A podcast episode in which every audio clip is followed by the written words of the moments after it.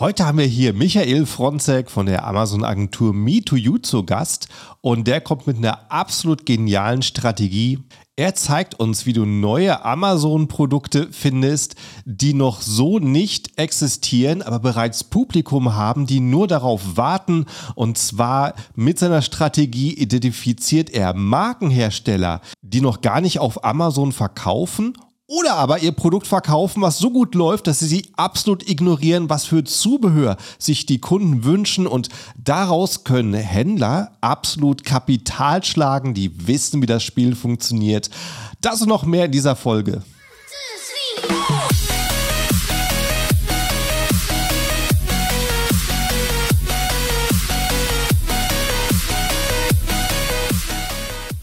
Hallo zusammen und willkommen beim Serious Seller Podcast auf Deutsch. Mein Name ist Markus Mokros und das ist die Show, in der wir alles um Amazon FBA Private Label besprechen, was uns Händler auf Deutsch gesagt ernsthafte Umsätze generiert. Daher auch der Name der Show Serious Seller Podcast auf Deutsch. Und hallo, liebe Zuhörer und ganz herzliches Hallo, mein Gast heute, Michael. Wie geht's? Gut, alles gut. Und bei dir? Alles sehr, sehr gut. Gerade so aus einem halben Arbeitsurlaub zurück. Sehr entspannt. Und ja. freue mich dann, dich hier direkt als ersten Gast zu haben. Gern gesehener Gast hier in der Show. Warst schon ein paar Mal da. Äh, für die Leute, von denen es bestimmt noch haufenweise gibt, die die Folgen noch nicht gesehen haben, würde ich sagen, starten wir mit einer kleinen Vorstellung von dir. Ja, ähm, erstmal vielen Dank wieder für deine Einladung. Es ist immer äh, schön und äh, spannend, mit dir zu sprechen. Ähm, und ja, großartig, was soll man dazu sagen? Ich bin jetzt seit ja, 2010, also knapp 13 Jahre, mache ich oder verdiene ich mein Geld mit und um den Marktplätzen herum, Amazon und eBay im Fokus. Ähm, habe jetzt eine Agentur seit neun Jahren, Me to You nennt sich das Ganze oder Me Too sagen viele, weil wir aus Köln kommen und die das nicht richtig äh, erkennen können oder lesen können. Und äh, ich bin selber Wirtschaftspsychologe und äh, der Fokus bei uns in der Agentur ist so eine Full-Service-Agentur, wo wir im Grunde genommen viel mit Händlern zu tun haben. Deswegen bin ich auch viel auf Marktplätzen unterwegs. Der Fokus ist da ganz klar Amazon und eBay, weil es halt natürlich die in Deutschland noch performantesten Plattformen gibt. Natürlich gibt es auch so ein paar andere Sachen. Wir sind jetzt nicht so stark textillastig, dass wir jetzt so besonders auf Zalando unterwegs sein müssten. Und deswegen haben wir uns so ein bisschen darauf fokussiert und da kümmern wir uns im Grunde genommen von der Content-Erstellung, von der Werbungsschaltung bis hin, wir haben ein kleines logistisches Lager, wo wir halt FBA, FBM und Prime by Seller abbilden können, damit du halt am Ende des Tages mitreden kannst. Ne? Äh, der Grundgedanke war immer, dass man quasi eine Agentur hat, wo man mit alles oder jeden Schmerz, den halt ein Seller im klassischen Sinne so kennt, dass wir den Schmerz auch miterleben. Und wenn es dann halt größere Positionen gibt oder größere Anfragen kommen, die leiten wir dann an unser Netzwerk weiter, weil wir sind ganz gut vernetzt. Natürlich auch über die Jahre. Wir sind ja quasi so, so ein Dinosaurier in der Agenturlandschaft, äh, im E-Commerce. Ähm, und ja, so treffen wir uns dann immer mal wieder alle paar Monate und äh, sprechen über ein paar witzige Themen. Und äh, heute hatten wir uns ja so ein bisschen auf die Fahne geschrieben, das hatten wir ja beim letzten Mal angeteasert, dass es so ein bisschen darum geht, wenn Hersteller schlafen und äh, welche Potenziale gibt es aktuell ja quasi so ein bisschen am Markt ähm, nach dem ganzen Corona-Stress, da wo alles nach oben gegangen ist, jetzt nach dem ganzen Fall quasi, der jetzt so ein bisschen alles erschüttert hat durch Krieg, durch Inflation und so weiter und so fort, durch Rückgang, äh, den wir jetzt natürlich alle mehr oder weniger ertragen mussten als Online-Leute und wie ist jetzt so der Status quo? Ja, richtig, genau. Und ähm, da muss ich mich auch ganz fest darauf konzentrieren, dass wir über die ähm, dieses, dieses Potenzial bei großen Markenherstellern sprechen, weil du hast so viel News immer aus der Szene, bist so am Puls drin, dass ähm, wir dadurch wahrscheinlich auch schon wieder den ganzen Podcast füllen könnten. Ja, das äh, fällt mir immer persönlich äh, immer sehr schwer, mich nicht zu verlabern, weil man kommt ja ganz schnell irgendwie ganz kleinteilig in verschiedene Sachen rein. Gestern ist ja recht frisch gewesen, dass äh, in den USA die Kartellbehörde gegen Amazon wieder klagt und mhm. äh, dass, dass es da jetzt wieder was passieren soll am Markt sozusagen, weil die den Marktplatz, das Marktplatzgeschäft von Amazon angreifen, weil die Kartellbehörde, die wirft Amazon vor mit 17 Bundesstaaten äh, zusammen, dass das ein Monopol ist und die möchten jetzt die Monopolstellung so ein bisschen ja, angreifen. Ne? Da ist so ein sehr großes Topic, quasi diese Preisparität, die es gibt. Und ich weiß gar nicht, ob das jeder weiß oder jedem so auf dem Schirm ist, aber Amazon crawlt, also schaut sich auf jeder Seite, die relevant ist für die Produkte, schaut sich quasi die Produkte von einem Hersteller überall an. Das heißt, wenn du jetzt ein Hersteller bist oder du hast ein Produkt und du bietest das auf deiner Webseite an oder bei welcher eBay oder welcher Seite auch immer, ähm, dann solltest du schon schauen, wie deine Preise sind, weil Amazon kann das schon sehr stark abstrafen, wenn du jetzt zum Beispiel im Webshop viel teurer bist, wie äh, bei Amazon. Und das mögen die natürlich nicht. Und das ist halt auch so ein, ein großes Thema von dieser äh, Kartellbehörde, die sagt, ja, das geht ja nicht. Ne? Äh, ihr dürft da eure Macht nicht so ausspielen. Und da gibt es auch andere Gründe, dass sie sagen, Leute, äh, es kann nicht sein, dass Amazon die eigene Marke nach vorne bringt. Es kann auch nicht sein, dass die, ähm, dass, dass du quasi verpflichtet dazu wirst, um besser angezeigt zu werden in diesem Prime-Segment, dass du Amazon-Versand nutzen musst und so weiter und so fort. Ist auf jeden Fall spannend.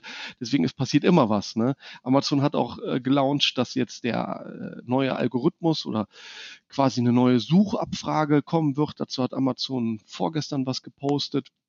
Irgendwie der Wechsel vom A9 zu A10 Algorithmus. Also es passiert immer quasi immer irgendwas und äh, wenn wir das uns alles so im Detail anschauen wollten, dann äh, sind wir ganz schnell mal bei paar Stunden, die hier zusammenkommen und wir wollen ja nicht, dass hier jemand einschläft.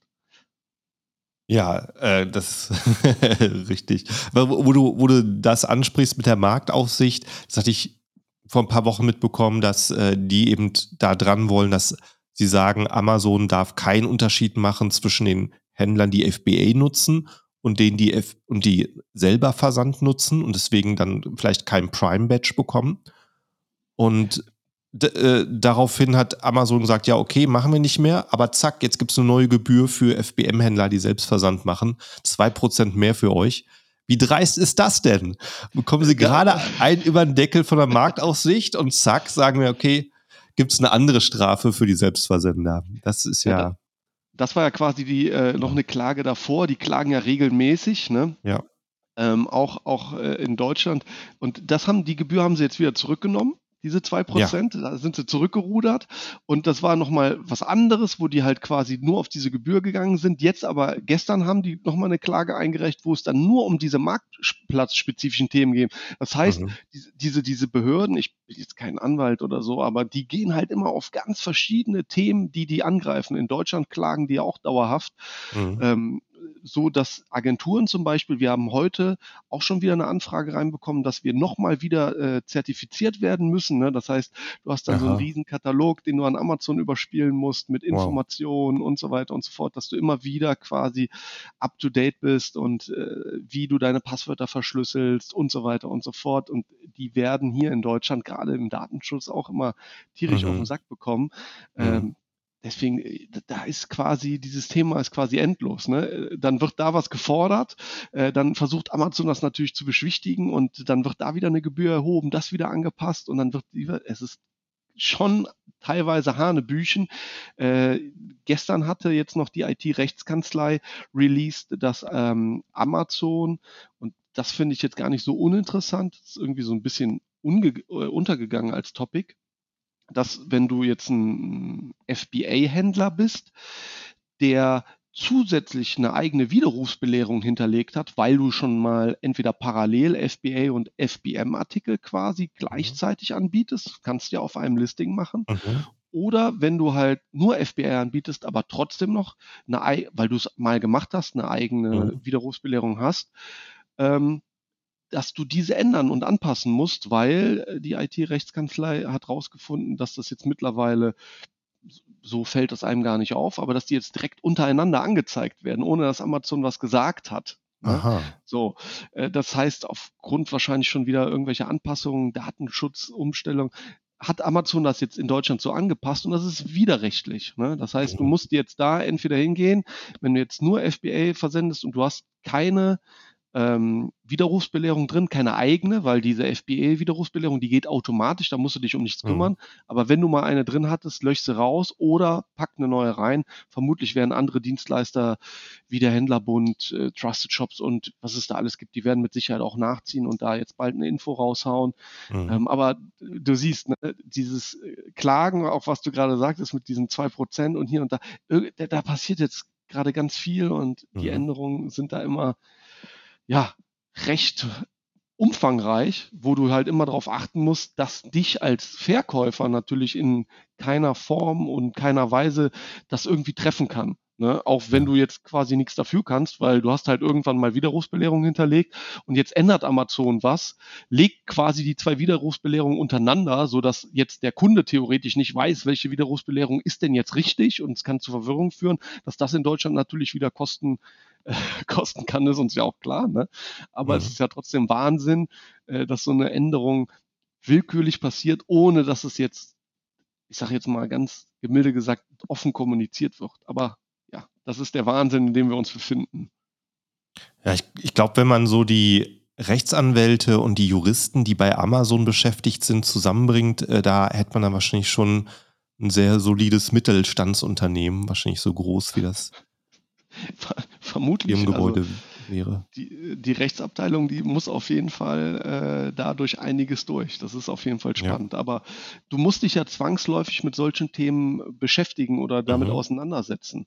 Ne, du willst ja jetzt nicht, auch wir als Agentur müssen uns ja zwangsläufig damit beschäftigen. Wenn ich jetzt so eine Information bekomme, äh, dann muss ich ja natürlich gucken, welcher äh, der Kunden hat sowas, äh, wer bietet das an, weil oft macht es ja Sinn, FBA und FBM parallel laufen zu lassen bei gewissen Listings oder auch bei gewissen Situationen, Dropshipping oder du hast vielleicht irgendwie einen besonderen Deal oder besondere Möglichkeiten und dann geht mal FBA aus, du willst aber trotzdem noch lieferfähig sein und so. Also es macht ja schon Sinn und dann kann, Mhm. es ist ja jetzt gar nicht mal so fern und dass es schon einige Händler betrifft. Ne? Und wenn du das Mhm. dann nicht auf dem Schirm hast und dann wandert da wieder eine Klage rein, das muss ja nicht sein. Es ist ja vermeidbar. Ne? Mhm. Und Richtig. es gibt da ja nicht wenige Unternehmen, das darf man ja auch nicht vergessen, die den Weg gehen, dass die sagen, okay, ich bin jetzt Verkäufer äh, und bin jetzt vielleicht nicht so mega erfolgreich, aber da gibt es eine bekannte Anwaltsagentur, die ich kenne und dann biete ich mal quasi die gleichen Produkte an, ist im Moment sehr stark im Bereich Parfüm so, Mhm. denn ich, ich weiß nicht, ob du es mitbekommen hast, im letzten Jahr, im März ungefähr, ist eine neue Gerichtssprechung rausgekommen, dass äh, März, April, weiß ich nicht genau, irgendwie sowas, da musste Lilial musste aus den Produkten rausgenommen werden. Und das war eigentlich so ein Stoff, der in fast jedem Parfüm drin war, auch in vielen ähm, äh, hier Cremes und so weiter und so fort. So, was ist natürlich passiert? Äh, die Produktionen, die produziert worden sind, ja, sag ich mal, für Europa, die, die, die werden ja jetzt nicht weg, weggeschmissen, Parfüm und was weiß ich, sondern die können dann außerhalb Europa verkauft werden, weil das da nicht wichtig ist. Aber die Wahrscheinlichkeit ist natürlich trotzdem recht hoch, dass der eine oder andere mal Lilial verkauft, weil du wirst jetzt nicht einen Warenbestand, wenn du 500.000 Euro hast, den innerhalb von, ich weiß jetzt nicht, wie lange man Zeit hatte von Rechtsprechung bis zur Ausführung, das sind aber meistens ja nur so sechs Monate, ne, manchmal sogar weniger, da kriegst du oft deinen Stock nicht verkauft. Oder wenn du dann Mhm. keinen kennst, wo du es ins Ausland hin verkaufen kannst, dann stehst du erstmal da. Ja, das heißt, viele bieten halt die Produkte noch an und dann gibt es natürlich windige Leute, die setzen sich dann drauf, kaufen bei Douglas ein paar Artikel, setzen sich auf den Artikel, kaufen den von einem Wettbewerber und verklagen den dann und Mhm. äh, machen dann Hälfte Hälfte mit dem Anwalt. Ja, das ist äh, deswegen, also da können wir, da könnten wir ganz viele Geschichten aus der Gruft rausholen und äh, was so alltäglich passiert und wo man sich so als Händler quasi mit beschäftigen muss. Mhm. Ähm, aber auch natürlich als Brand oder um den Weg quasi wieder zurückzugehen zu unserem ursprünglichen Thema, wo man sich als, als Marke damit auseinandersetzen muss. Denn aus meiner Erfahrung in den letzten äh, ja, mehr als zehn Jahren, äh, 13 Jahren ist so, dass viele Marken immer noch bis heute nicht verstanden haben, dass es wichtig ist, bei Amazon mh, ein Auge drauf zu haben. So, das heißt, ich muss nicht zwangsläufig selber verkaufen. Ich sollte aber im Idealfall einen eigenen Shop haben, wo ich dann sehen kann, wer meine Produkte verkauft und wie die Mhm. verkauft werden. Mhm. Denn ich hatte gestern ein interessantes Gespräch, was eigentlich dazu passt. Und ähm, da ist es so, dass das ein Hersteller war, der seine Ware aus dem Ausland nach Deutschland holt, jahrelange in einer super Nische war, sehr gutes Geschäft gemacht hat, Amazon aber nicht auf dem Schirm hatte. Das ist so ein ganz klassisches Paradebeispiel. Mhm.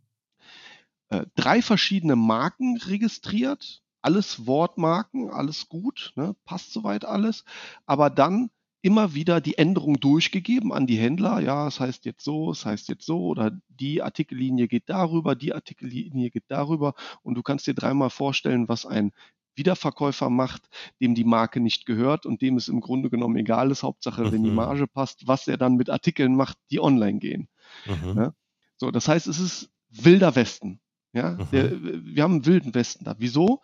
Ähm, es ist noch gar nicht so lange her, da dürftest du mit äh, Fake-ERNs, weil da wurde noch kein Abgleich zwischen Amazon und GS1 gemacht, ob die ERN auch echt ist, also die GTIN auch echt ist. Das heißt, du hast super viele Artikel natürlich, die vor der Zeit waren, wo du, ne, ich sag mal, dir eine ERN aussuchen konntest. Dann ist es gar nicht so lange her, äh, dass du äh, ich sage jetzt einfach mal, wild eine Marke anlegen konntest, ohne das nachweisen zu müssen.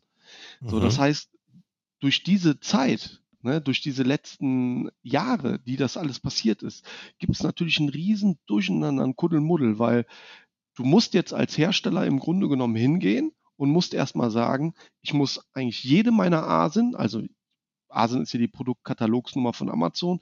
Jede ASIN, die in irgendeiner Art und Weise den Titel von meiner Marke enthält, die irgendwie Bullet Points vielleicht enthält oder die vielleicht sogar meine Marke irgendwo drinstehen hat, die muss ich erstmal raussuchen. Mhm. Und dann muss ich erstmal kontrollieren, ist es die, ist es die echte Getin? Ja.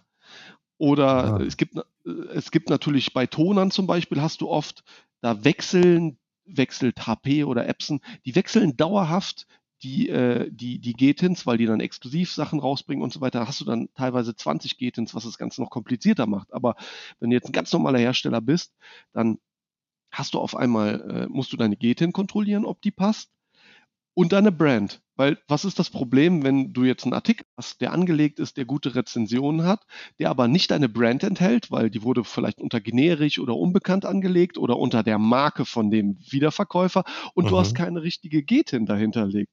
Das heißt, der Artikel ist im Grunde genommen, schwört er so im Amazon-Universum rum, ist aber gar nicht richtig zuortbar. Auch wenn mhm. vielleicht wenn vielleicht im Titel der Name drin steht oder vielleicht das Bild davon da ist. Mhm. Das heißt, der Hersteller hat im Zweifelsfall ein Riesenproblem, weil er hat jetzt Artikel online, die werden vielleicht auch gut verkauft, aber möchte der Hersteller aber mal ein Gefühl dafür bekommen, wie gut ist der Artikel, kommt er da gar nicht dran. Das heißt, will er jetzt selber den Artikel verkaufen, könnte er sich gar nicht da draufsetzen, weil die Marke vielleicht gar nicht der entspricht, obwohl es ein Artikel ist. Mhm. Und das ist ein, ein, riesengroßes Problem, was Hersteller haben, weil die sagen, ja, okay, es funktioniert ja. Ich habe ja jemanden, der für mich verkauft und es läuft ja, ohne die Übersicht zu haben. Mhm. Und da ist manchmal die Realität, äh, die Realität ganz, ganz anders wie die Vorstellung einer, einer Marke, ne, die mhm. da ist. Und das ist, äh, da werde ich gleich mal ein paar Beispiele nennen oder ne, versuchen aufzuzeigen das ist, das ist teilweise wirklich sehr, sehr, sehr, sehr wild. Ne? Ja. Äh, ja, dazu, äh, was du sagst, ich hatte vor zwei Wochen ein interessantes Gespräch mit äh, GS1, mit dem Büro hier in Deutschland. Und äh, die haben mir gesagt, dass das ein großes Problem ist, ähm, dass ähm, es gibt wohl irgendwelche Tools, die ERN-Codes erzeugen, dass die die Prüfung standhalten, also einfach, dass die, die, die, die Zahl aufgeht. Und es gibt jede Menge Seller, wohl sehr beliebt so im asiatischen Markt, im chinesischen Markt, die das dann auch nutzen und halt mit sich äh, mit äh, selbst generierten ERN-Codes Artikel anlegen auf Amazon. Und irgendwann kauft dann jemand einen ERN-Code ordentlich bei GS1, wie es sein soll, und dann kann er nicht eintragen. Der wird schon verwendet. Und ähm, wie du sagst, die haben ein Tool, um es abzugleichen, ob der Code tatsächlich von ERN, von, von GS1 kommt. Aber äh, Amazon selber macht es noch nicht. Es macht praktisch jeder große Marktplatz außer Amazon. Und äh, die sind mit denen ganz hart am Verhandeln, wo ich, wobei ich nicht weiß, warum würde Amazon das nicht machen? Weil das höre ich ständig, dass Verkäufer das Problem haben, dass sie in, ihre Codes nicht benutzen können, da Probleme gibt. Und äh, wenn die schon so ein Tool haben, ähm, dann sollte ja Amazon ihren eigenen Support auch entlasten damit. Ne? Ja, ja, also ich glaube, das muss man von mehreren oder verschiedenen Seiten aus sehen. Ähm, wenn du jetzt mal überlegst, dass Amazon das jetzt, boah, ich, mit Daten, da bin ich mir jetzt nicht ganz sicher, aber vor einem Jahr oder vor anderthalb Jahren vielleicht maximal festgelegt hat, dass man jetzt so sich registrieren muss. Jetzt überleg mhm. mal, wie lange Amazon schon da ist, wie viele ja, ja. Datensätze da rumfliegen, in dem, wenn du alleine einfach nur mal bei Amazon äh, generisch eingibst. Mhm. Weißt du, wie viele Artikel du da findest? Ja, oder unbekannt? Ja. Unfassbar. Mhm. So, und das würde ja für Amazon heißen, die müssten alles aufräumen. So. Und da gibt es ja sehr gut laufende Produkte unter generisch und unbekannt. Ja, ich frage mich da immer noch, warum da viele nicht draufgehen und da mal versuchen, die Marke zu registrieren oder versuchen zu gucken, dass, dass das Listing deren selber wird. Ne? Da sehe ich mhm. noch ein mhm. Riesenpotenzial drin. Aber deswegen macht es Amazon nicht. Ich gehe da fest von aus, weil mhm du kannst jetzt nicht, weiß ich nicht, 20 äh, Jahre wilder Westen laufen lassen und dann, klar, macht das Sinn also wenn wir jetzt noch ein bisschen tiefer reingehen, es würde ja Sinn machen, dass du nur noch über GS1 kaufen kannst, weil das ist ja ein Wettbewerbsvorteil, den manche haben und manche nicht. Wobei manche sind ja äh, eher entbefreit. Ne? Da muss man mhm. auch wieder drüber diskutieren. Richtig. Ähm, aber theoretisch müsste eigentlich, wenn du es sauber machen willst und die Trennung sauber machen willst, muss eigentlich zusätzlich auch noch ein duales System mit integriert werden. Weil mhm. aktuell ist es ja so, ähm, du musst dich bei der Lucid anmelden, dann äh, musst du dir ein duales System aussuchen, da gibt es ja diverse und den musst du ja dann äh, quasi deine Müll oder deine Gebühren nennen. Das heißt, du hast dann Summe X an Papier, Summe X an Kunststoff, was weiß ich, mhm. was du da verwendest. Und dafür zahlst du halt Geld. So, und der Witz ist, dass das auch alles gar nicht klar definiert ist, weil jeder Händler kann selber die Meldung abgeben. Das heißt, Richtig. du musst selber dir aussuchen, wie viel Müll mhm. du hast, was ja komplett bescheuert ist, ja. Du kannst ja nicht jemandem sagen, such dir aus, wie viel du zahlen willst. Das ist mhm. ja ein mhm. extremer Wettbewerbsvorteil gegenüber jemandem, der das System ausnutzt. Und ja. wir haben weniger ehrliche Leute, als dass wir, äh, ne, äh, also als dass da wirklich ein richtiger Wettbewerb zustande kommt. Das heißt, Leute, die ehrlich sind, die werden wie immer mal getreten und das, mhm. ist, das sind die aller, allerwenigsten Händler. Und ähm, zusätzlich ist es ja äh, dann noch so, dass die chinesischen Anbieter, und davon gibt es ja immer noch eine Riesenanzahl, mhm. die zahlen immer nur die Mindestgebühr, egal wie viel Umsatz die machen. Und die zahlen ja auch nur die Mehrwertsteuer, ne, ihre 19 Prozent zahlen die ja auch nicht. Ja, die bleiben dann anderthalb Jahre da, verkaufen ihren Kram und dann sind die wieder weg. So ist ja mhm. die Realität. So, und äh, die Anzahl der äh, Händler und der, der Anmeldungen bei den dualen Systemen, das sind ja oft, also in einem sehr hohen Maß sind das ja chinesische Händler. Also da muss man eigentlich viel stringenter sein und einen fairen mhm. Wettbewerb schaffen im, im E-Commerce. Da sind wir noch sehr, sehr weit weg von. Und könnte man aber wunderbar machen. Wir in Deutschland ist ja alles äh, geregelt, quasi nur solche Sachen, die laufen dann so ein bisschen aus dem Ruder, aber ja, das ist, äh, ich glaube, da könnte man, wenn man wollte, aber deswegen ist auch Amazon da immer so bei sowas ein bisschen zurückhaltend, weil die sagen, hey, wenn es läuft, dann läuft's und dann, dann lassen wir das irgendwie dazu. Und man muss ja sagen, hey, es war jetzt der erfolgreichste Prime Day, den wir jetzt hatten im, im ja. Juli, den es jemals gab. Mhm. Ne, obwohl die Zahlen runtergehen und so weiter und so fort und alles so ein bisschen äh, nieder ist. Wir hatten den erfolgreichsten Prime Day. So, der Geschichte. Deswegen kommt der Prime Day ja jetzt auch in ein paar Tagen wieder. Ne? Der zweite Prime mhm. Day, 10. und 11. Richtig. Ähm, und äh, pff, ja, der, der Umsatz wird vermutlich wieder gut werden. Ich weiß nicht, ob der besser wird wie jetzt der im, im Sommer, weil es steht ja jetzt auch noch Black Friday ins Haus, dann gibt es Cyber Weeks, äh, dann, dann kommt noch das Weihnachtsgeschäft und so weiter und so fort. Aber ja, ob das jetzt nochmal so erfolgreich sein wird, sei mal dahingestellt. Aber da Deals einzureichen, macht ja Sinn. Ne? Mhm. So, Gerade wenn der Traffic so da, da drauf ist.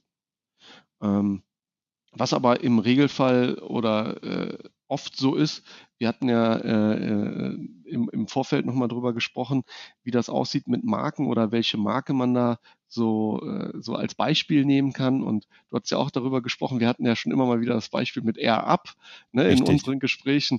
Und durch implizites Marketing von meiner Seite aus, ne, wie mit der Muttermilch, hast du dir jetzt quasi, hast du dich ja auch dazu, äh, um was Privates jetzt zu erzählen, hast du dich ja auch dazu äh, verdonnern lassen, das zu kaufen.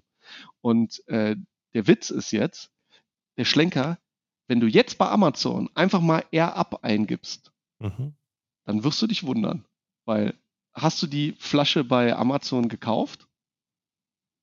Ähm, ich habe sie mir mitbringen lassen. Ich weiß gar nicht, wo die genau herkommt. Air Up, mal ein. Ja, weil es schwer ist, bei Amazon überhaupt eine Air Up Flasche zu finden.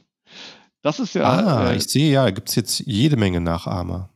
Ja, jede Menge Nachahmer und ja. ähm, der Witz ist, dass äh, Waterdrop ist ja quasi ein Konkurrent, ne? der mhm. macht zumindest bei mir macht er die Sponsored Brand als Werbung, weil sich so ein großes Unternehmen, was ja un, also da, da gibt es ja keine Diskussion drüber, sehr, sehr erfolgreich ist, äh, sehr, sehr gute Umsätze äh, startet, Mila Kunis, echten Kutscher als Investoren hat und durchgestartet mhm. ist ähm, da hatten wir ja schon drüber gespr äh, gesprochen mit den Komplementärprodukten, ne, dass es da noch einen Markt für gibt. Und Richtig. wenn du dir aber die erste Seite anguckst, siehst du halt total viel, da steht dann eher ab, eher ab Flasche Starter Set, eher ab mhm. Wasserflasche, mhm. eher Flash up äh, mhm. und, und die, wie die Chinesen halt immer so teilweise dann in ja. Deutsch übersetzen halt, nicht so, nicht so leicht. Und dann siehst du dir, wenn du dir das anguckst, wie viele Klone es quasi gibt, ja. die aber ähm, teilweise wirklich super Umsätze machen, weil die sind dann auf ja. Platz 4, auf Platz 18, auf Platz was weiß ich. Und da geht er ab. Äh, obwohl die Rezensionen teilweise wirklich schlecht sind von diesen mhm. Produkten, die da angeboten werden, da gehen den Millionen durch die Hände. Mhm. Mhm. Weil die halt einfach den Fokus woanders drauf gesetzt haben.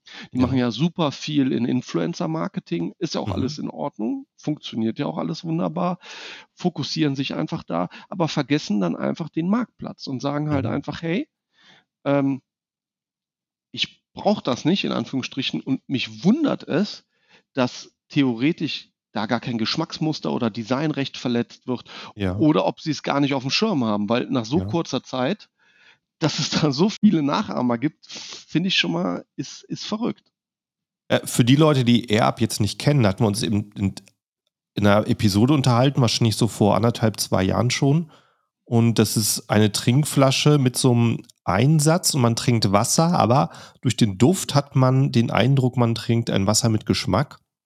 Und das fand ich halt so cool, weil ich meine, wir alle wollen irgendwie einen Unterschied schaffen, wir wollen uns alle ähm, differenzieren mit dem Produkt. Und da ist jemand, der bringt Innovation in eine Trinkflasche. Eine Trinkflasche war immer Glas oder Stahlplastik mit einem Schraubverschluss.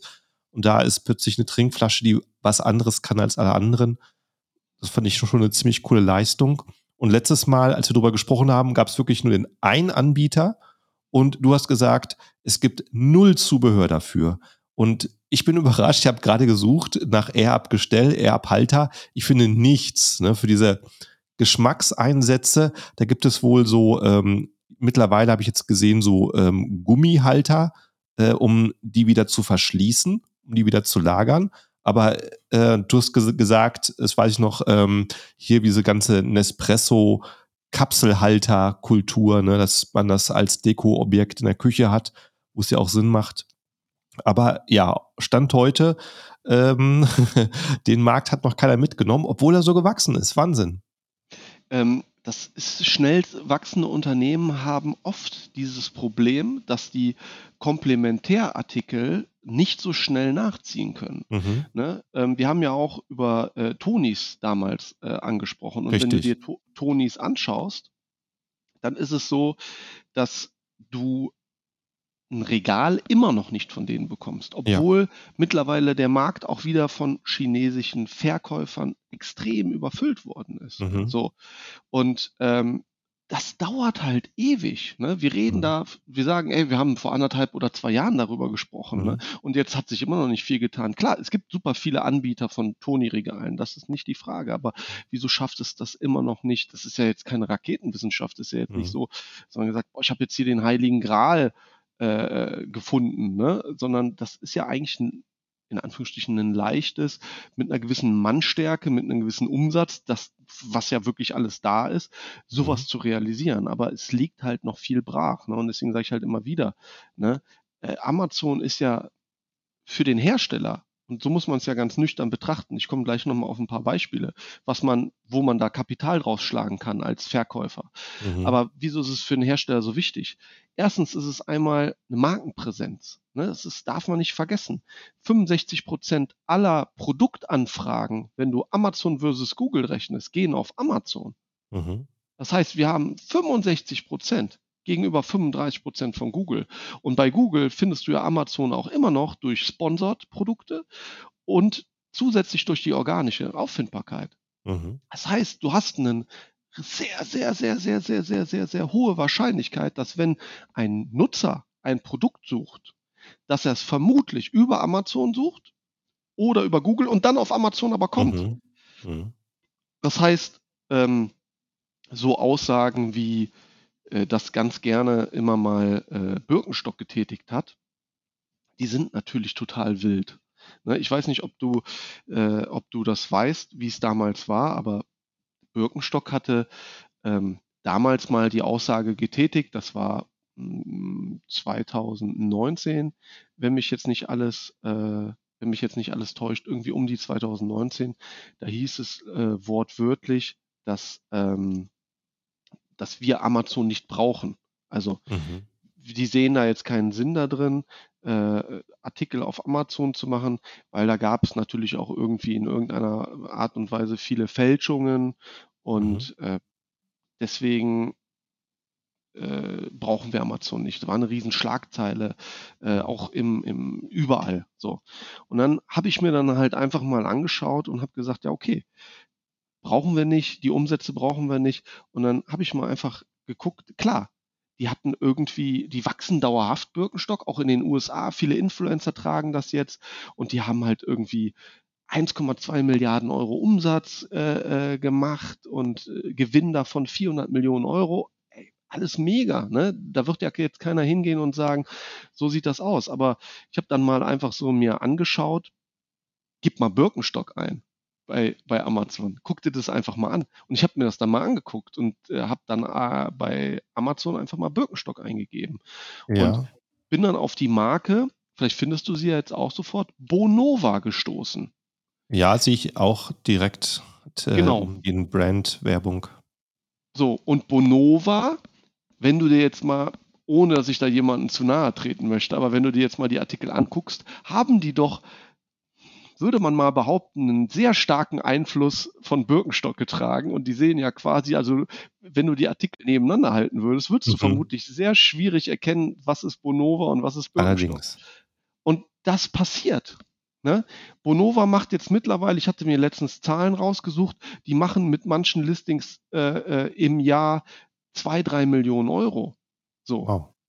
Und äh, äh, die machen, glaube ich, insgesamt als irgendwie Gruppe, hatte ich irgendwie gesehen, 30 Millionen Euro Umsatz. Mhm.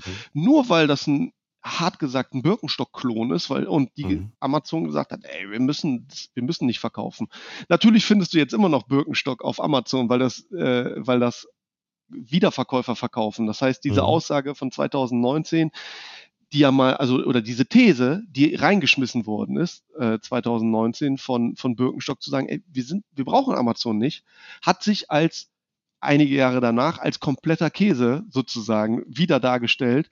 Mhm. Und das sollte jedem Hersteller quasi ein Ausrufezeichen sein, weil Bonova ist ja nicht die einzige Marke, die Birkenstock-Klone mitbringt. Und das Problem ist ja, wenn du dir mal die Preispolitik anguckst, der gleiche Schuh, der bei Birkenstock 99, 129 und mehr kostet, kostet bei Bonova 49, 39 und bei den chinesischen Ablegern, die es da alle gibt, äh, und da, da, da gibt es, da gibt es ja wirklich einige. Äh, Onkai, Palado, AFS-Schuhe ist, glaube ich, sogar noch deutsch, Vitaform mhm. ist, glaube ich, auch noch mal deutsch. Das heißt, mhm. es, du hast hier teilweise 2000 Rezensionen bei solchen Artikeln, die im Grunde genommen eins zu eins ein Birkenstock-Klon sind, ohne jetzt mal böse mhm. zu meinen. Und die haben einfach Kapital daraus geschlagen mit dem gleichen Produkt, wie ob das jetzt das gleiche Fußbett hat, wie qualitativ, ich bin kein Gutachter, ich kann das nicht einschätzen. Ich kann jetzt nur ein Bild sehen und kann sagen, okay, der gleiche Schuh, vielleicht mit einer anderen Farbe, vielleicht andere Farbnuance, der aber augenscheinlich für mich gleich aussieht, wenn ich ihn jetzt tragen würde, kostet einfach die Hälfte und hat trotzdem 3000 Rezensionen. So, und dann muss man sich natürlich überlegen, was hätte denn Birkenstock geschaffen, wenn die konzentriert auf Amazon seit so vielen Jahren gewesen wären und sich noch stärker konzentriert hätten, auf Amazon eine starke Brand zu sein. Ja, mhm. So, dann wären dann die anderen so groß geworden, Fragezeichen. Hm, ne? So, das ist, das ist halt immer so eine Sache, wo ich mir denke, ja, hm. Und äh, wie kann man sowas schnell halt auch sehen oder wie kann ich jetzt sozusagen als Verkäufer daraus Kapital schließen? Es ist oft so, dass du, ich sage jetzt mal ganz, ganz einfach gucken kannst, wenn du eine Marke eingibst, eine bekannte Marke, die du dir vorstellst, ob eine Sponsored Brand ausgespielt wird, ob mhm. dieser Marke. Ne? So, wenn jetzt ein Wettbewerber, äh, ein direkter Konkurrent, der auch namhaft ist, kann das natürlich sein, dass die sich so ein bisschen drum kämpfen oder betteln. Wenn du aber merkst, dass auf, sage ich jetzt mal, Birkenstock eine Marke, sowas, wie wir gerade gesehen haben, Bonova oder irgendeine andere Marke ist, dann würde man sich vermutlich schon denken, oh, da gibt es vielleicht Schwächen im System. Und darüber hinaus kannst du dann halt gucken, okay, ist die Marke vielleicht doch nicht so stark vertreten? Ne, auf der Plattform. Und dann kannst du natürlich direkt gucken, okay, wenn ich jetzt diese Marke eingebe, äh, verkaufen die selber? Also haben die selber ein Sellerkonto und kann ich unter, unter den Artikeln schauen äh, oder beziehungsweise im Artikel dr selber drin schauen, ob der Verkäufer selber die Marke ist? Bei manchen Tochterfirmen kriegt man es auch raus, aber nicht immer. Es gibt natürlich auch Distributoren, die dann äh, Distributionen, die extra gegründet werden, um auf Amazon zu verkaufen. Ähm, sieht man aber oft, ob die in der gleichen Stadt sind oder über North Data. Ähm, oder aber wird es direkt an Amazon verkauft und so hat man dann schon direkt ein Gefühl, wie stark ist die Marke da. Ne? Mhm. Also ist, ist da auch ein Konzept dahinter oder ist da gar kein Konzept dahinter? Und da kannst du, weil wenn du als Hersteller schläfst, kannst du natürlich als Wiederverkäufer oder auch als Private Labeler kannst du daraus natürlich Kapital schlagen. Und das ist halt eine gute Möglichkeit, indem du halt einfach schaust, wie sieht das Ganze denn überhaupt aus? Ne? Welche Möglichkeiten gibt es da? Um mal ein ganz konkretes Beispiel zu nennen. Wie Thermomix zig Millionen Euro aus dem Fenster schmeißt. Ja? Thermomix Deren Konzept ist folgendes. Auch eine unfassbar erfolgreiche Firma, möchte ich auch gar nichts dazu sagen, super erfolgreich, Hochpreissegment, alles super. Deren Konzept ist es aber, dass die sagen, okay, mein Fokus liegt darauf, wie kann ich durch meine Vertreter quasi meine Ware an die Leute bringen, in die mhm. Haushalte bringen, Foot in the Door Technik, alles gut, cooles Konzept, coole Geschichte, funktioniert auch, klappt auch, alles wunderbar. Jetzt ist Thermomix aber der größte Hebel für die Vorwerkgruppe. Das heißt, die machen den meisten Umsatz damit und es funktioniert. Und jetzt passiert Folgendes auf Amazon. Weil du das als Hersteller nicht auf dem Schirm hast, schmeißt du, schmeißt du eine sehr, sehr, sehr hohe Anzahl von Millionen aus dem Fenster, weil du gar nicht mitbekommst, dass es Komplementärprodukte gibt, die auf Amazon alle super super stark laufen. Und wenn du jetzt mhm. einfach mal Thermomix eingibst bei Amazon, wirst du erschrocken sein, wie viele Leute mit ihrer eigenen Marke sehr starke Millionenumsätze erzielen mit Thermomix-Zubehör. Wieso? Mhm. Das liegt aus, an verschiedenen Gründen. Zum einen ist es natürlich so bei Thermomix, oder es ist natürlich einmal das Problem, dass du nicht die Artikel wunderbar, also wenn du mal in den Amazon, äh, nicht in den Amazon, in den Webshop von denen gehst und dir das mal anguckst, da wirst du schon Schwierigkeiten haben, was zu bestellen und da wird deine Motivation wahrscheinlich auch nicht so hoch sein, da Produkte zu bestellen. Da sind wir mal, also da müssen wir mal wirklich ganz, ganz ehrlich sein. So, dann ist es aber oft so, dass ähm, Thermomix ähm, Aktionen hat oder irgendwelche Aktionen macht, dauerhafte Aktionen macht, wo die dann sagen, okay, ähm, ich habe jetzt hier, weiß ich nicht, äh, das Sommer-Frühlings-Special und was weiß ich. So, die hatten im letzten Jahr hatten die zum Beispiel diesen äh, schwarzen Thermomix, der ist ja komplett durch die Decke gegangen. Ne? Ich weiß mhm. nicht, ob du das, ob du das mitbekommen hast. Gar nicht. Ähm, äh, ich bin, ich, ich kriege das so ein bisschen mit, weil wir haben auch einen Thermomix und äh, ja. den haben wir auch gar nicht so lange. Und deswegen habe ich mich mal in das Thema so ein bisschen privat mehr oder weniger äh, eingefunden. Und dann dachte ich mir, Wahnsinn, ne? die Vorwerkgruppe, die macht einfach nur, also im, im Vergleich dazu irgendwie äh, 2021 1,7 Milliarden Euro Umsatz mit Thermomix mhm. ist ja mal ein Wort. Mhm. Und der Fokus liegt da drauf. Und dann war es damals so, ähm, die haben damit geworben damals, dass es ein Rollbrett gibt für den Thermomix, weil der Thermomix ist recht schwierig Aha. und es gibt, es gibt ein Rollbrett. Und die hatten aber damals das Rollbrett gar nicht im Angebot. Und bis dahin hatten, gab es schon, und wenn du mal äh, Thermomix Gleitbrett oder Rollbrett eingibst, dann findest du einige Leute, äh, die, also da geht Thermomix locker, wird mal so viereinhalb bis fünf Millionen Euro im Jahr verloren. Mhm. Das hatte ich mal, hatte ich mal ausgerechnet. Ähm, weil die einfach gesagt haben, ja, der, das Rollbrett erscheint erst zum Release von dem und der Aktion. Die sind halt sehr aktionsgebunden. Das heißt, die sagen dann, du kannst das erst in drei Monaten, in vier Monaten bestellen oder wann auch immer. Und dadurch gibt es natürlich smarte Leute und dann habe ich mich natürlich so ein bisschen da, so ein bisschen da reingegraben und habe mir die Hersteller mal angeguckt.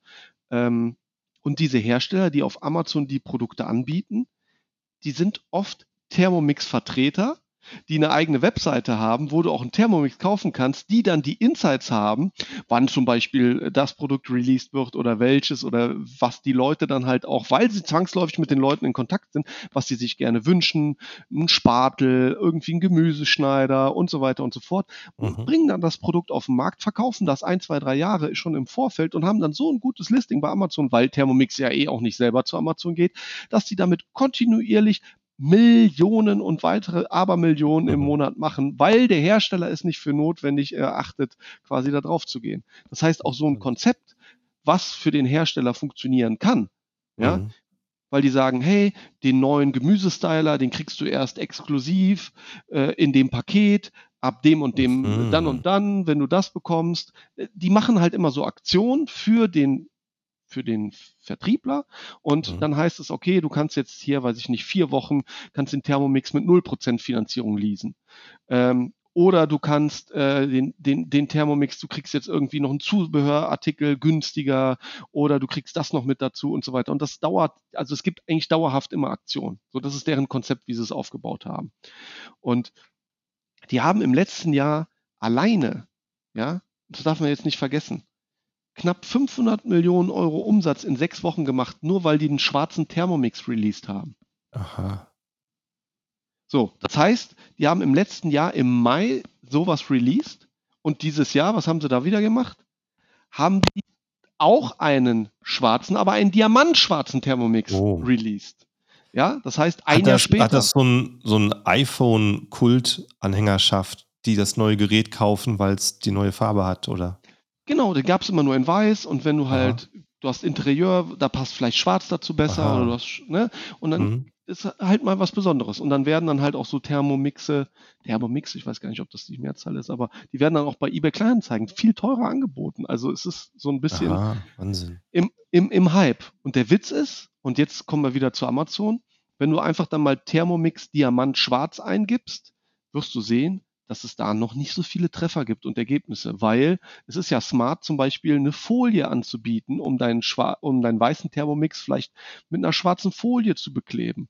Gibt es, aber eine ganze Zeit lang gab es das gar nicht so in dieser Form. Und ich will damit sagen, du hast dann halt super viele Möglichkeiten, im Grunde genommen aufgrund, weil ein Hersteller einen Hype hat, äh, funktioniert, aber andere Vertriebswege hat, dass du daraus halt Kapital schlägst und das nicht zu knapp.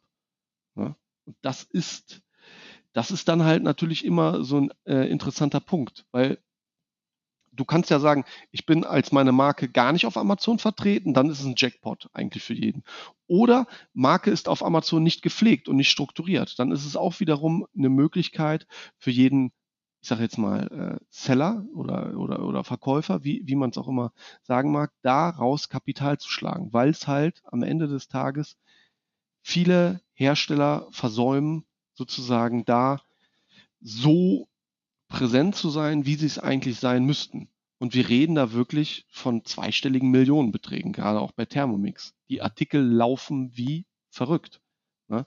Ich hatte einfach mal ein Beispiel gemacht. Ich hatte mal sieben Artikel ausgerechnet, da waren es schon im Jahr knapp acht Millionen. So, und ich habe jetzt nicht jeden Artikel, jedes Listing mir angeguckt, sondern ich habe das einfach mal hochgerechnet, habe mir da, äh, äh, hab mir da Werte von Helium gezogen, habe mir aber auch Werte von, von noch anderen Tools gezogen, mhm. die ich dann miteinander so ein bisschen gematcht habe. Und äh, das ist, da, da denkst du dir teilweise Wahnsinn, wie ein Hersteller sowas liegen lassen kann, ja. wie ein Hersteller quasi da gar keine Vorstellung für hat und die Realität ganz anders sieht, weil er sieht ja, ey, es funktioniert, es klappt und ähm, das ist, das ist, das ist vernünftig, dass man da gar nicht so weit hinkommt. Ne? Und ja. äh, finde ich immer wieder aufs Neue erstaunlich, was man da machen kann. Und da habe ich mir halt dann ähm, für mich halt einfach mal so eine, so eine so eine Chance äh, äh, überlegt oder so Chancen aufgestellt, Thesen aufgestellt, wie du Chancen auf Amazon haben kannst. Mhm. Ähm, oder wie du erstmal, ich sag jetzt mal, gute, schlechte Hersteller, also gute Hersteller, weil das gute Produkte sind, aber schlechte Hersteller, weil die sich halt nicht auf Amazon sozusagen fokussieren, wie du die identifizieren kannst. Ne? Mhm. So als, als, als Idee. Na, das halt hört sich sehr spannend an lass uns eine, eine Sekunde noch warten, weil ich habe äh, gerade mal äh, über ne, ne, deine, die These von Birkenstock überprüft und das fand ich eigentlich noch spannend, weil du hast ja gesagt, sie sagen, wir brauchen Amazon nicht und Amazon verkauft sowieso äh, Fake Birkenstocks und das wollen wir nicht unterstützen. Und ähm, äh, eine Marke, die ja sehr, sehr ähnlich zu Birkenstocks ist, äh, aus den USA ist ja Crocs, ne? Mhm. Die machen halt diese Gummisandalen. Und wenn ich Crocs auf Amazon eingebe, komme ich gleich oben angezeigt, ähm, offizieller Store bei Amazon. Also die setzen auf jeden Fall auf Amazon. Und das, der erste Crocs-Schuh, und die haben ja unzählige dort, der erste Crocs-Schuh auf Amazon, ähm, der hat 465.000 Bewertungen.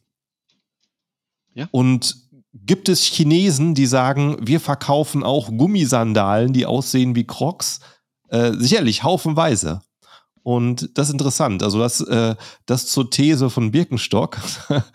ne, ähm, das ist ein Hersteller praktisch im gleichen Segment mit dem gleichen Problem, einen sehr teuren, äh, teure Sandale zu haben, die massenweise kopiert wird und der macht ein Heidengeld auf Amazon. Ja, absolut. Es ist also Prioritäten, ne? Ich glaube, mhm. Prioritäten mhm. ist ein sehr wichtiges Wort. Also schön, dass du das Beispiel anbringst. Ne? Das ist, ähm, also mir als jemand, der mit Amazon täglich zu tun hat, blutet natürlich das Herz, wenn ich sowas sehe mit Birkenstock. Ne? Diese Vermessenheit. Ähm, aber Crocs hat es einfach geschafft, die haben eine Sponsored Brands laufen, wenn du Crocs eingibst.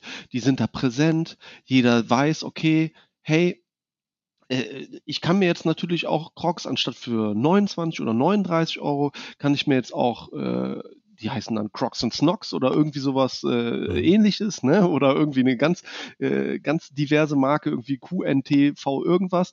Äh, mhm. Kannst du natürlich auch für 19 Euro holen. Aber wenn du gar nicht die Möglichkeit des Vergleiches hast und wenn du, du willst ja eigentlich oder viele Leute möchten ja schon, wenn die sagen, ich möchte, möchte Crocs haben, dann möchten die auch den Croc haben. Und mhm. wenn du ihnen noch nicht mal die Möglichkeit anbietest, so wie ja. Air Up zum Beispiel, dann wird sich automatisch dadurch, dass du sagst, das habe ich keinen Fokus drauf, da möchte ich nicht oder was auch immer, wird sich automatisch was anderes dadurch generieren. Mhm. Alternativen müssen sich, weil der Bedarf ist da, der Wunsch ist da, die Leute wollen das haben und die werden irgendeinen Weg finden, dahin zu kommen. Und deswegen gibt es eigentlich nur diese Möglichkeit, die Crocs geht und zu sagen, ich bin präsent. Ich bin da. Mhm.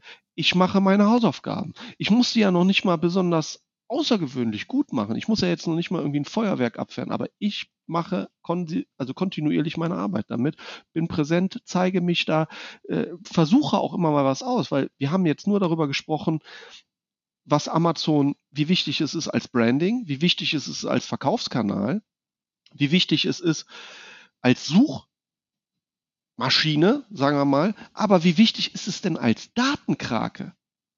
Das haben Hersteller nicht verstanden. Du kriegst mhm. doch 1A Daten, du kriegst Feedback von den Kunden, du, du siehst, welche Wettbewerber vielleicht mit einem anderen Design, mit einer anderen Optimierung, mit einem anderen USP vielleicht gute Verkäufe erzielen. Dann mach doch da auch die Copycat. Wieso setzt du mhm. dich denn so zurück? Das kann ich nicht verstehen. So viele Daten, die du bei Amazon bekommst, dass du die als Hersteller nicht nutzt, ist meines Erachtens nach kompletter Wahnsinn. Kompletter Wahnsinn. Ne, deswegen ja. sehr schönes Beispiel zwischen Birkenstock und Crocs. Der eine macht's, der andere lässt es quasi verrichten, mhm. ähm, wo es jetzt nicht so nicht so erfolgreich ist. Ne? Ja. Aber kommen wir zurück auf das, was du gesagt hast oder sagen wolltest. Ich bin jetzt auch gespannt. Äh, ja, Strategie. Ja, das sind so einfach Möglichkeiten, ne? also mhm. wie man quasi Thesen sozusagen ermittelt. Also einmal guckst du natürlich immer, wie ich eben gesagt habe, gibt es die Möglichkeit, halt über diese Werbemöglichkeit zu gucken, wie steht jemand da.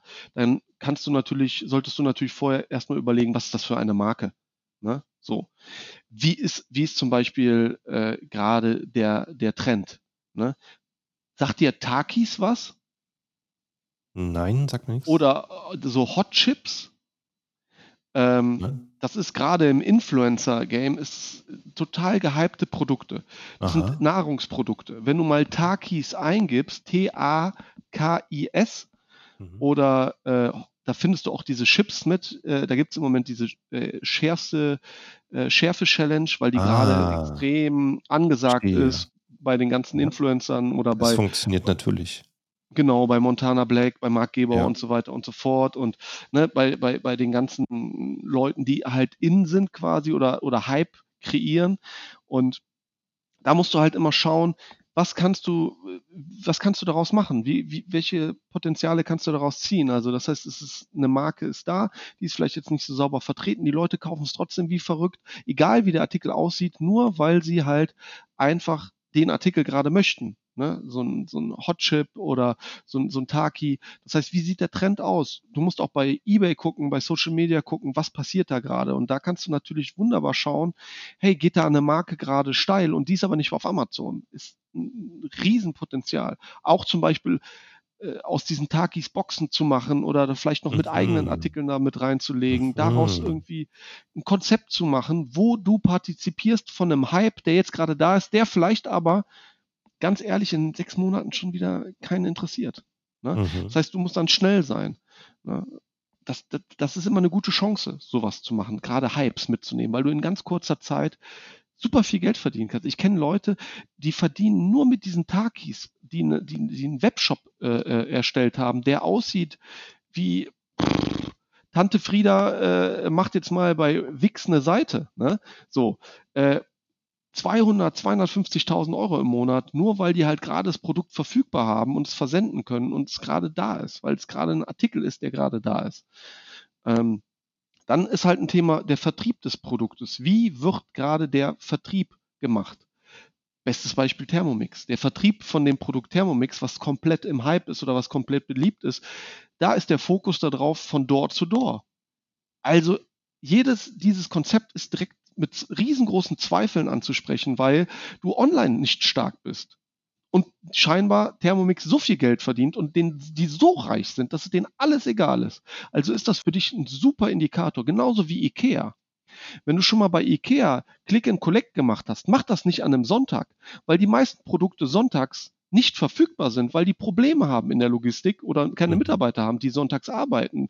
Das heißt, mhm. du kannst dann lieber montags morgens gucken, wo die Produkte verfügbar sind. Mhm. Oder du kaufst dir die Produkte auf Amazon mit erhöhten äh, Aufschlägen, weil da gibt es bestimmt 45 Anbieter, die IKEA-Produkte verkaufen. Mhm. Weil wenn du selber bei äh, Produkte suchst, dann wirst du sehen, hey, es gibt Wiederverkäufer. Die fahren dann teilweise mit, mit, mit, mit Transportern nach Holland, weil die da Angebote schießen und verkaufen es in Deutschland zu horrenden mhm. Preisen und die Leute kaufen es trotzdem.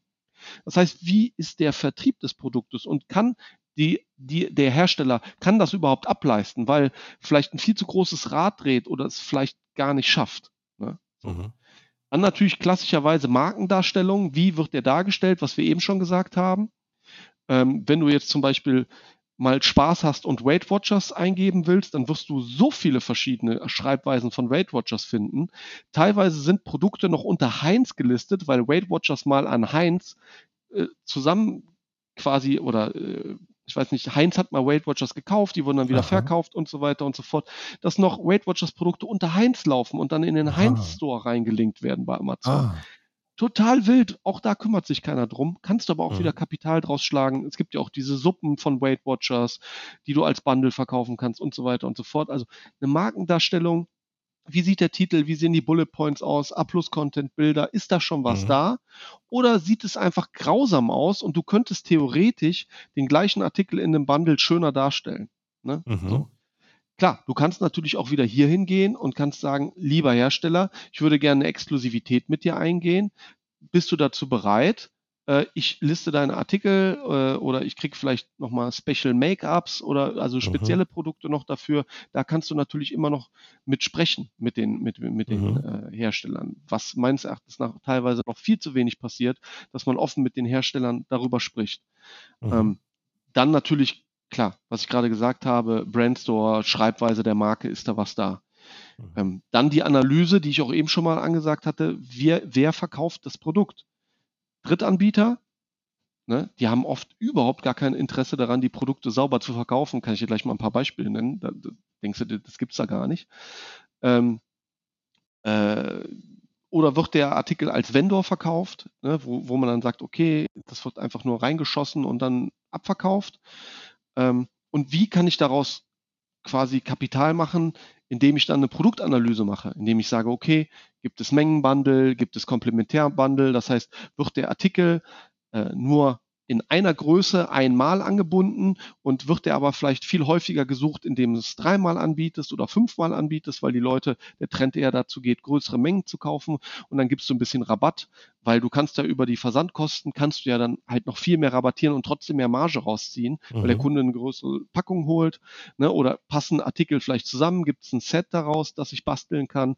Ne, wenn ich jetzt, keine Ahnung, äh, Fahrradreifen habe, dann macht es ja schon oft Sinn, vielleicht direkt dazu noch irgendwie einen Sattel dazu zu packen oder irgendwie eine Abdeckung oder was auch immer, weil es die Hersteller auch nicht auf dem Schirm haben. Und natürlich der Klassiker Ausland. Was oft im Ausland super läuft, haben die Hersteller nicht, also es ist nicht so, dass eine Marke, wo in England quasi ein Artikel da ist, der super abverkauft wird, ähm, dass man, dass, dass das auch in Deutschland passiert. Ne? Mhm. So, und dann kannst du halt hingehen und den Herstellern mit diesem Package quasi richtige Probleme begreiten, indem du sagst, okay, ich mache einen Markenbundle aus den Artikeln, indem ich zum Beispiel ähm, ich hatte, wir hatten das Beispiel schon mal wie Genussleben, da einfach verschiedene Marken in eine Box packe, in eine Umverpackung und dann Süßigkeiten verkaufe. Ich packe Toblerone, ich packe Kinderschokolade noch mit rein und mache da eine Box draus.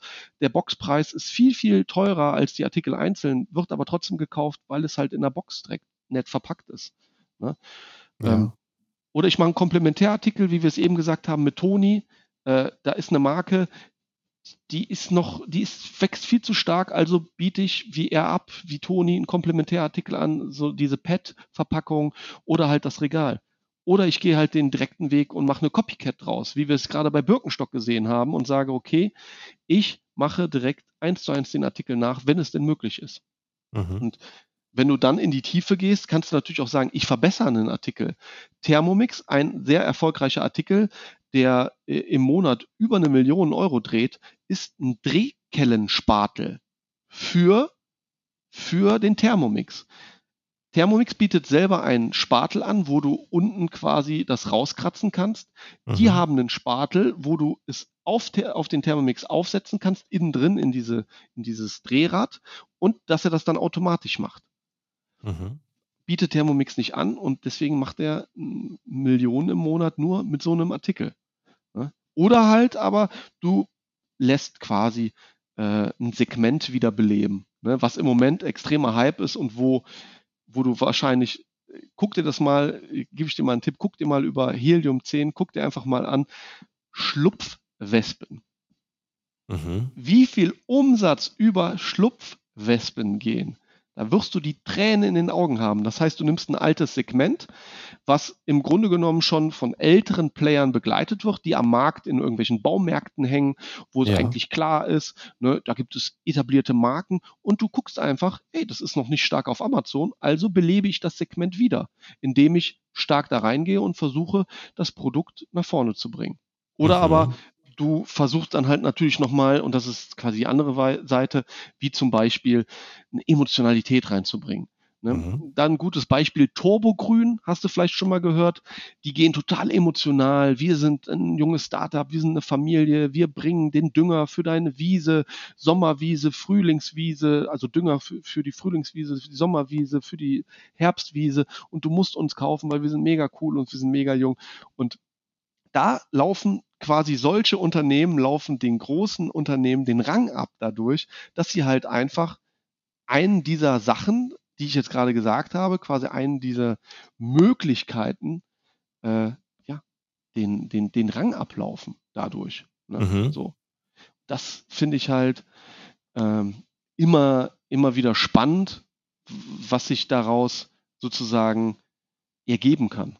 Ne? Und äh, was ich jetzt noch so mitgebracht habe äh, für, äh, für, für, für dich so als, als ganz klassisches Beispiel oder, oder für den Podcast als klassisches Beispiel.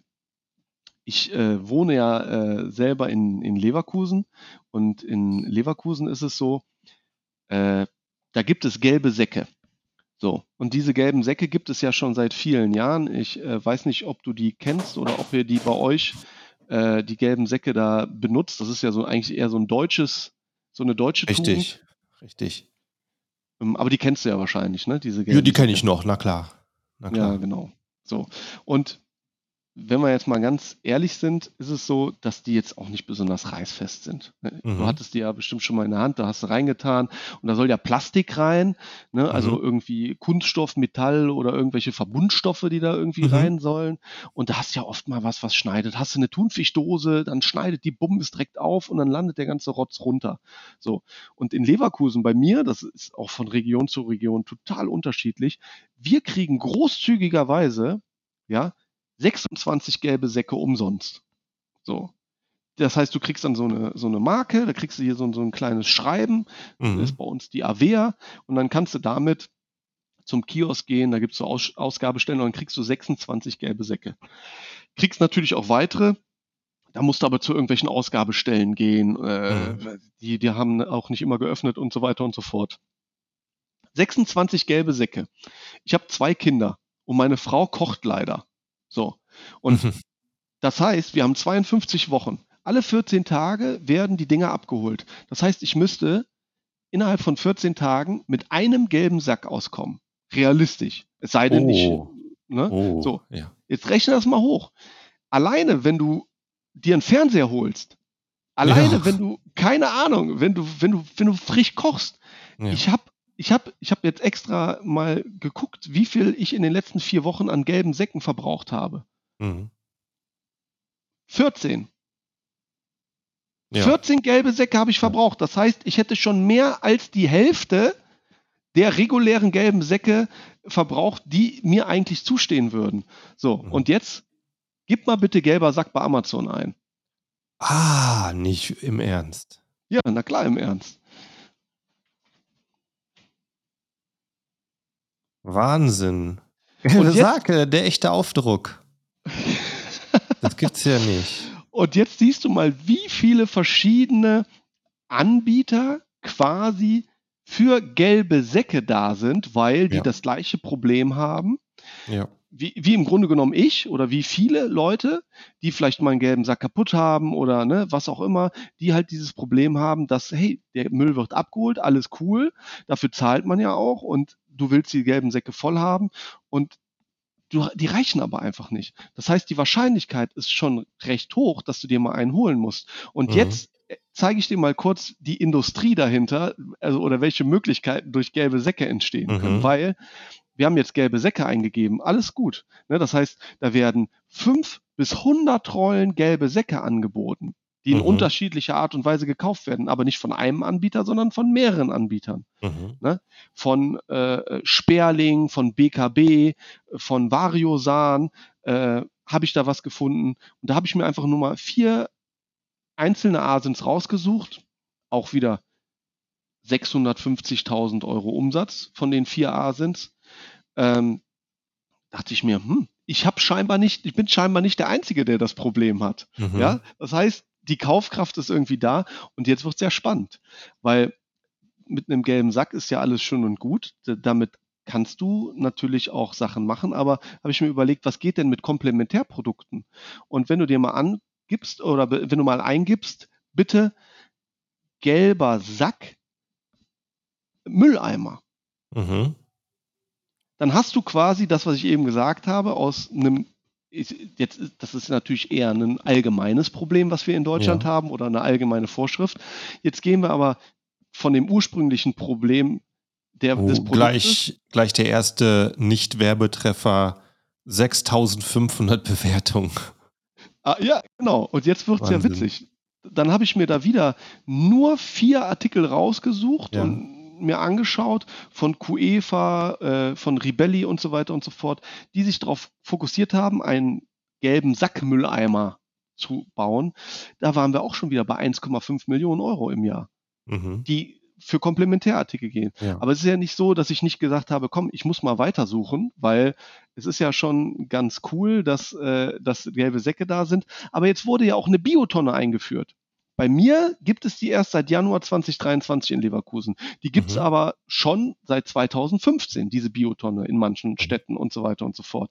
Und jetzt kann ich dir sagen, diese, wenn du jetzt da ähm, Eierschalen und Abfallreste und so Essensreste da reinmachst, kannst du dir ja vorstellen, das ist eine ganz normale Tonne, du schmeißt das rein, da kommen Maden. Das ist so ein, so ein Saukram, den du da machen Mhm. kannst.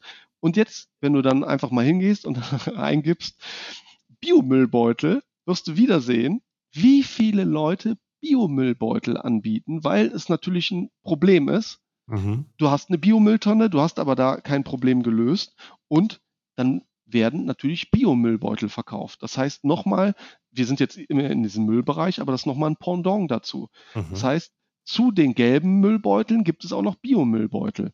Und dann bin ich da reingegangen und habe nochmal gesagt, okay, gehen wir nochmal die Liste durch, was gibt es überhaupt für Artikel? Dann habe ich geschaut, welche Alternativen gibt es denn noch zusätzlich, wo ich Geld mit verdienen kann. Mhm. Komplementärartikel. Es gibt gelbe Sackaufkleber. Wieso? Mhm. Weil du auf die Mülltonne einen Kleber drauf machst, gelber Sack. Mhm. Oder weil du vielleicht ein Vermieter bist und du brauchst das, gelber Sack. Aha, na klar. Ne? So, das heißt, es gibt Aufkleber für diesen gelben Sack. Jetzt wird man sagen, ja, es, es wird trotzdem Umsatz, Umsatz damit Mhm. gefahren. Ja? Dann gibt es Verbesserungsartikel, also Artikel mit USP. Es gibt nicht nur Müllsackständer, die quasi einfach nur diesen gelben Müll haben, sondern es gibt auch Leute, die gesagt haben, ich biete hier einen Müllsackständer an mit Rollen unten drunter, weil ich ja den gelben Müll vielleicht auch rollen will. Das heißt, hier Mhm. gibt es wieder Optionen in der Nische zu sagen, ich verbessere das ganze Produkt Mhm. nochmal. Und jetzt wird es aber richtig cool. Es gibt kompostierbare Papiersäcke für Biotonnen. Das heißt, in deiner Biotonne, die recht groß ist, gibt es jetzt einfach nur einen kompostierbaren Papiersack, Ja. ja, den du da quasi einfach so einlegst. Mhm. Ne? 25 Stück für 40 Euro. Mhm. Gu- Guck dir mal die Rezensionen an, das sind 800 Rezensionen. Das heißt, es Ja. gibt scheinbar Leute, die das gerne machen. Und das heißt, du verkaufst Pappe oder ne, re äh, recycelbare Pappe für Biotonnen für 40 Euro. 25 Stück. Da habe ich Ja, ich weiß das von meiner Mutter. Da kommen in die Biotonne unten Eierkartons, um bis schon ein bisschen was aufzusaugen. Und wenn der, die Müllabfuhr da war, wird es ausgespritzt mit dem Schlauch. was ein ich da Aufwand. nichts sammelt. Eben, was ein Aufwand. Klar. Also kaufst du jetzt deiner Mutter kompostierbare Papiersäcke für Biotonnen. ja, gleich Ne? So. Und der, ähm, also mein Lieblingsartikel, den ich noch äh, zuletzt dazu habe, wo ich mir dann überlegt habe, es muss ja auch immer wieder neue Optionen geben, ist Mhm. Sackverschluss. Aha. Ja? Und ein Sackverschluss ist, wenn du das mal bei Amazon eingibst, wirst du das direkt sehen. Müllbeutelverschluss, Sackverschluss. Mhm. Und da ist es so, dass du bei den Biomülltüten, warum auch immer, vielleicht ein kleiner Hinweis für Leute, die sowas auch machen können. Vielleicht ist es aber auch nicht, äh, diese, dieser Zug ist vielleicht auch nicht äh, abbaubar oder sowas.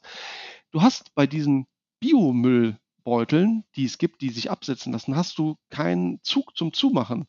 Und teilweise Aha. hast du auch Probleme. Es gibt ja so schwarze Säcke, die du oben nicht zuziehen kannst. Mhm. Und dafür sind dann diese Müllbeutelverschlüsse, wo du dann quasi noch so einen Müllbeutel nochmal zumachen kannst. Mhm.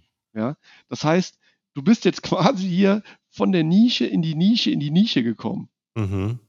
So, und okay. das finde ich halt immer total spannend, wenn mhm. nicht nur Hersteller das quasi irgendwie so verschlafen, weil es könnten ja auch große Hersteller äh, das einfach machen, das einfach mit anbieten und einfach merken, wo ist das Problem? Wie, wie, wie, wir haben ja da ein Müllproblem und wie kann ich daraus noch vielleicht Kapital schlagen und trotzdem mhm. noch Leuten helfen? Mhm. Und das, das, das finde ich halt immer wieder so einen sehr spannenden Aspekt. Welche Welten dann auch Amazon aufmacht, mhm. weil ich kannte Sackverschlüsse jetzt nicht. Ja, ich ja. hätte das wahrscheinlich mit was anderem assoziiert. Ähm, aber welche Welten dadurch aufgemacht werden, indem du dann halt einfach ein Problem manifestierst oder ne, sag ich jetzt mal, ein Problem aus dem Alltäglichen mit dem gelben Müll und daraus das Ganze quasi umschlägst auf Amazon. Mhm. Und wenn das Verkäufer machen, und das Hersteller machen, wirst du auch noch in den nächsten Jahrzehnten immer wieder Produkte finden und Artikel finden, die sich gut auf Amazon verkaufen lassen. Ja. Ja, ist auf jeden Fall eine sehr coole Strategie, mal so zu brainstormen, welche Marken gibt es, die so einen starken Markennamen haben, dass sie praktisch keine Konkurrenz haben, wie Thermomix. Wenn du keinen Thermomix hast, hast du keinen Thermomix. Wenn du, äh, wie heißt diese Lidl-Marke, Live Tech oder wie die alle heißen, mhm. äh, dann hast du keinen Thermomix. Ja. Und ähm, gibt es, äh, welche Marken gibt es da noch und gibt es da Hersteller, die selber wissen, dass sie so ein Monopol haben und sich dann aber ausruhen? Ja, der Hersteller von den gelben Säcken, der die, der die Kommunen beliefert oder der hätte ja. doch auch schon längst auf Amazon sein können. Ja. Vielleicht ist er auch auf Amazon und ich tue dem gerade Unrecht, aber dann mhm. ist er nicht gut genug auf Amazon oder so stark auf Amazon, dass er quasi die Marktdurchdringung hat. Weil mhm. wenn du selber gelber Sack oder gelber Müll da eingibst, dann würde ich natürlich ganz anders damit werben. Und Richtig. die Hersteller, und das will ich ja einfach nur damit sagen, egal wie tief man in die Nische geht, Thermomix kennt ja jetzt natürlich jeder, ne, oder mhm. Birkenstock oder sowas, ne? Aber es gibt auch noch in den Nischen da gibt es super viele Player, ähm, mhm. die, äh, wo du wirklich Potenzial hast. Ähm, äh, um einfach mal noch ein Beispiel zu nennen, ich hoffe, wir haben Zeit, ich überziehe ja sowieso immer, das weißt du ja. Aber wenn du jetzt mal bei Amazon E unterwegs bist, um jetzt mhm. hier mal einen interaktiven Podcast auch zu machen, mhm. um die Leute mal hier äh, in Bewegung zu bekommen, wenn du Räder, Bilderrahmen eingibst, Räder, Räder? also wie ein Rad, ein Räder, ne, ja. Räder und dann Bilderrahmen eingibst. Ja. Räder ist eine Marke aus Deutschland, die unfassbar beliebt ist bei Kunden, die Aha. aber auch genauso, wie sie beliebt bei Kunden ist, extrem schlecht auf Amazon gepflegt ist. Mhm. So. Und wenn du jetzt mal Räder Bilderrahmen eingegeben hast ähm, und das gerade siehst, Siehst du, also siehst du da schon Bilderrahmen? Ja, ich sehe Bilderrahmen, ich sehe aber auch andere Deko-Gegenstände. Genau, genau, genau. Und jetzt ist ja der Witz an der ganzen Geschichte.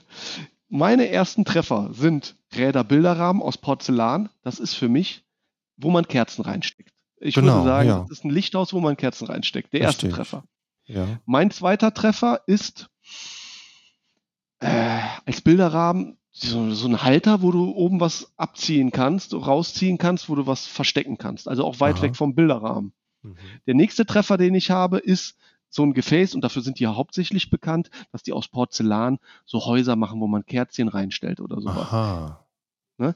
Also ich weiß jetzt nicht, wie viel von diesen Bilderrahmen, ne? ich habe hier zum Beispiel auch einen Schuhanzieher als Bilderrahmen gefunden, wie viel mhm. Bilderrahmen du da wirklich erkennst.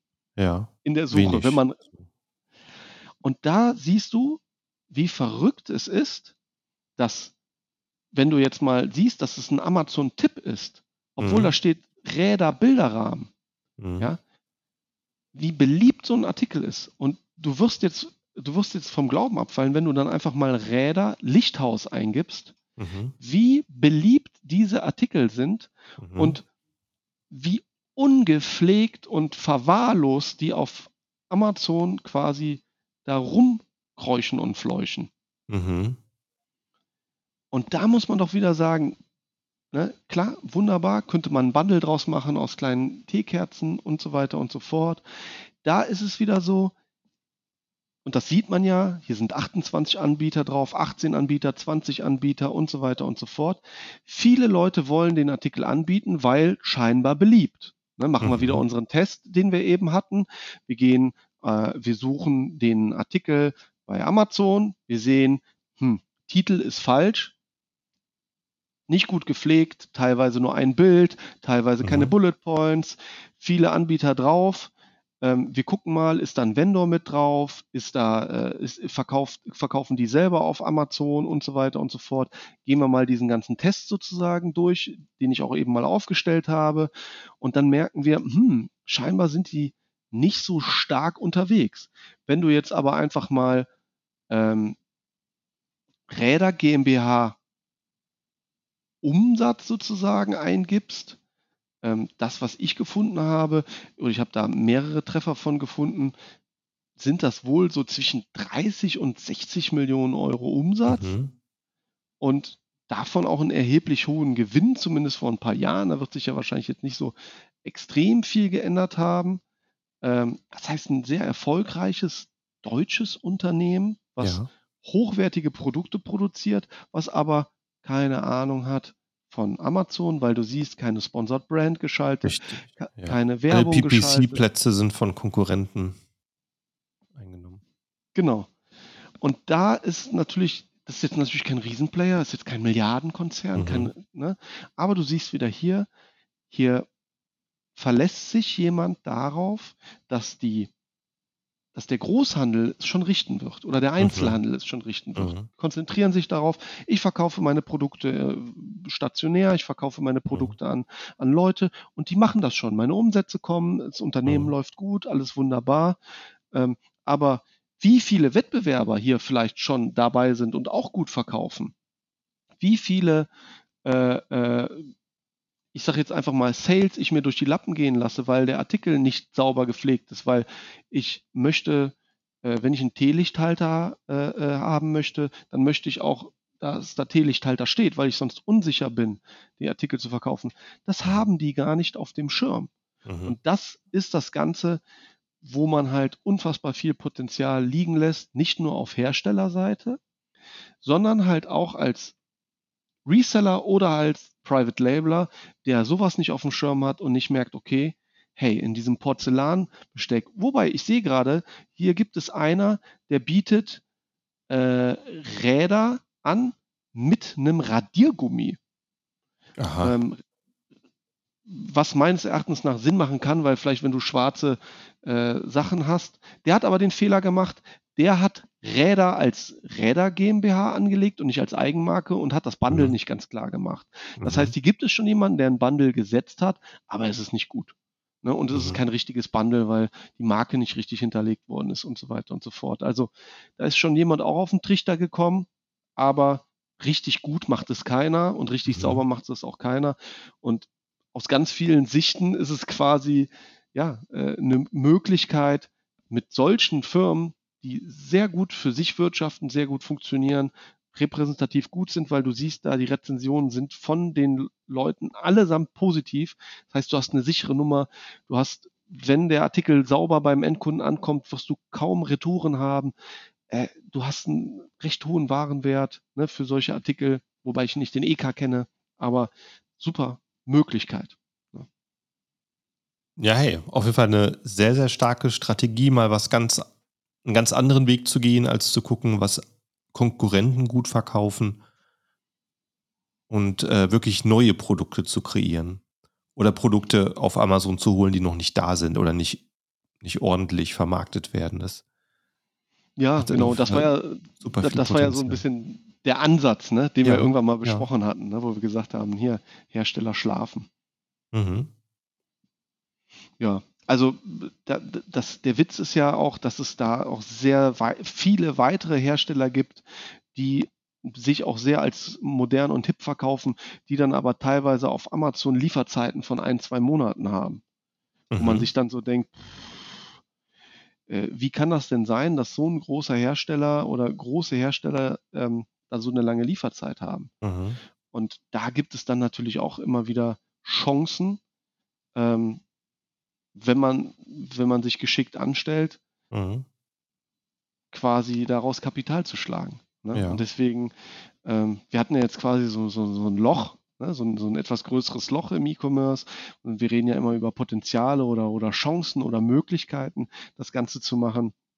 Wenn man den Prognosen glaubt, wird es ja irgendwann, aus jedem Tal geht es irgendwann wieder nach oben. Also die Wahrscheinlichkeit ist ja sowieso recht hoch. Mhm. Wenn man den Prognosen glaubt, geht es ja auch weiter nach vorne, auch jetzt mit dem E-Commerce Day oder mit dem Prime Day, der sehr erfolgreich war, der geklappt hat, dass es weiter nach vorne geht, dass es da Möglichkeiten gibt. Und so diese Möglichkeiten, die wir jetzt gerade für Amazon aufgezählt haben, die gibt es natürlich auch für andere Marktplätze. Das darf man mhm. jetzt auch nicht vergessen. Ne? Mhm. Man kann das komplementär sehen. Selbst auch Artikel, die vielleicht nur auf eBay angeboten werden, weil, und das wissen vielleicht auch viele Leute nicht, es gibt ganz viele alte Hersteller, die bei eBay unterwegs sind und da verkaufen, weil die Anbindung für die einfacher war, weil die von Amazon genervt waren Mhm. Weil die gesagt haben, ja, Amazon nervt mich, jetzt äh, fordern die schon wieder Rechnungen an, jetzt fordern die dies an und jenes an. Und dann gibt es manche Hersteller, die sind nur auf Ebay, die sind aber gar nicht auf Amazon unterwegs. Mhm. So. Also deswegen äh, da auch immer wieder Spannend. Augen, Augen ja. drauf, Möglichkeiten auf. Jedes erfolgreiche Unternehmen, was es gibt, was skaliert, wo in irgendeiner Art und Weise ein großer Erfolg in kurzer Zeit passiert. Die schaffen es nicht. Die können mhm. aus der Praxis, die schaffen es nicht, sich so aufzustellen, ähm, dass das sauber durchläuft, dass die, dass die nach rechts und links gucken und da fällt immer noch genügend Krümel, sagen wir mal, ab. Ja, wobei das ja teilweise schon ganz schöne Kuchenbrocken sind, die da runter, runterkommen für Leute, die auf Amazon verkaufen wollen. Mhm. Ja, und ähm, man darf jetzt auch nicht vergessen, wie viele Insolvenzen wir gerade hatten. Mhm. Ne, mit ganz vielen bekannten Firmen.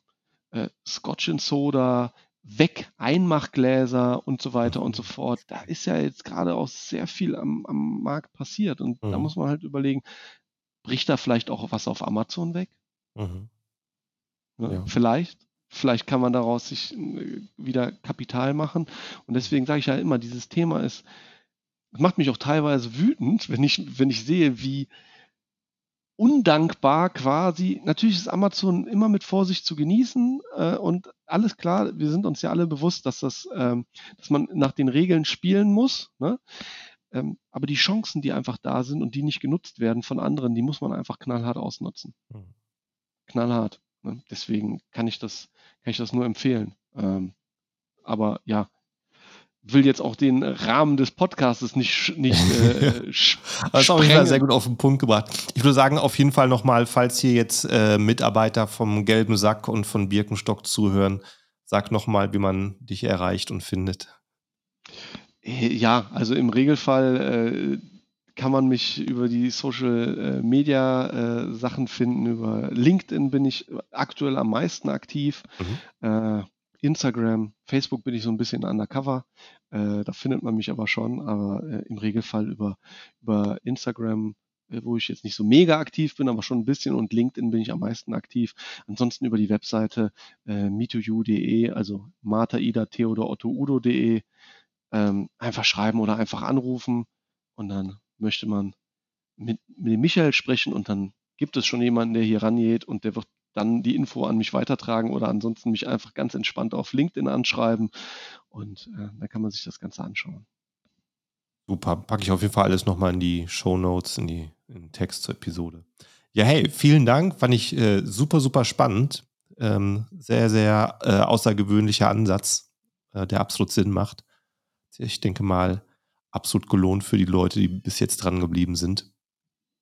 Ja, äh, hoffentlich. Ne? Freu, äh, wir freuen uns ja immer über Feedback, ne? wenn wir Feedback bekommen und mhm. äh, wenn das positiv ist und wenn das einer umsetzt und dann vielleicht auch zeigt, hey, ich habe das umgesetzt und äh, ich kriege da immer mal wieder Infos, wenn jemand was umgesetzt hat, wenn jemand äh, eine Idee umgesetzt hat, freue ich mich immer drüber. Schickt gerne mal die Produkte oder die ASIN zu, cool. damit man sich das ja, mal klar. angucken kann. Das ist halt immer spannend, ne? so das den Prozess äh, zu sehen und das, das irgendwie mitzuverfolgen, weil mir das halt mhm. dann auch sehr viel Spaß macht. Ne? Weil irgendwie das Leben von mir besteht ja irgendwie aus Produkten und, und auch Verkaufen. Mhm. Und äh, ja, deswegen ist es immer spannend. Äh, und ja, waren jetzt nicht so viel Platz, zumindest äh, für Neuigkeiten, aber dann äh, hätten wir wahrscheinlich die Zwei-Stunden-Marke gerissen. Ja, also wer Neuigkeiten sucht, du teilst auf LinkedIn auf jeden Fall spannende Sachen, kann ich nur unterstreichen. Das lohnt sich, da zu vernetzen. Und ansonsten ja, sehen wir uns vielleicht äh, dann demnächst mal wieder in der Episode, wo wir über Amazon News sprechen. genau. Gehen wir die Themen mal ab. Ja, vielen Dank fürs Dabeisein und an alle Zuhörer. Ähm, wenn du zum ersten Mal reinschaltest, klick jetzt auf Folgen, abonnieren, subscriben, wie es in der Podcast-App heißt, dass du auch die nächsten Folgen nicht verpasst. Und dann vielen Dank auch an Michael und bis zum nächsten Mal. Ciao, ciao. Gerne, immer wieder. Ciao, ciao.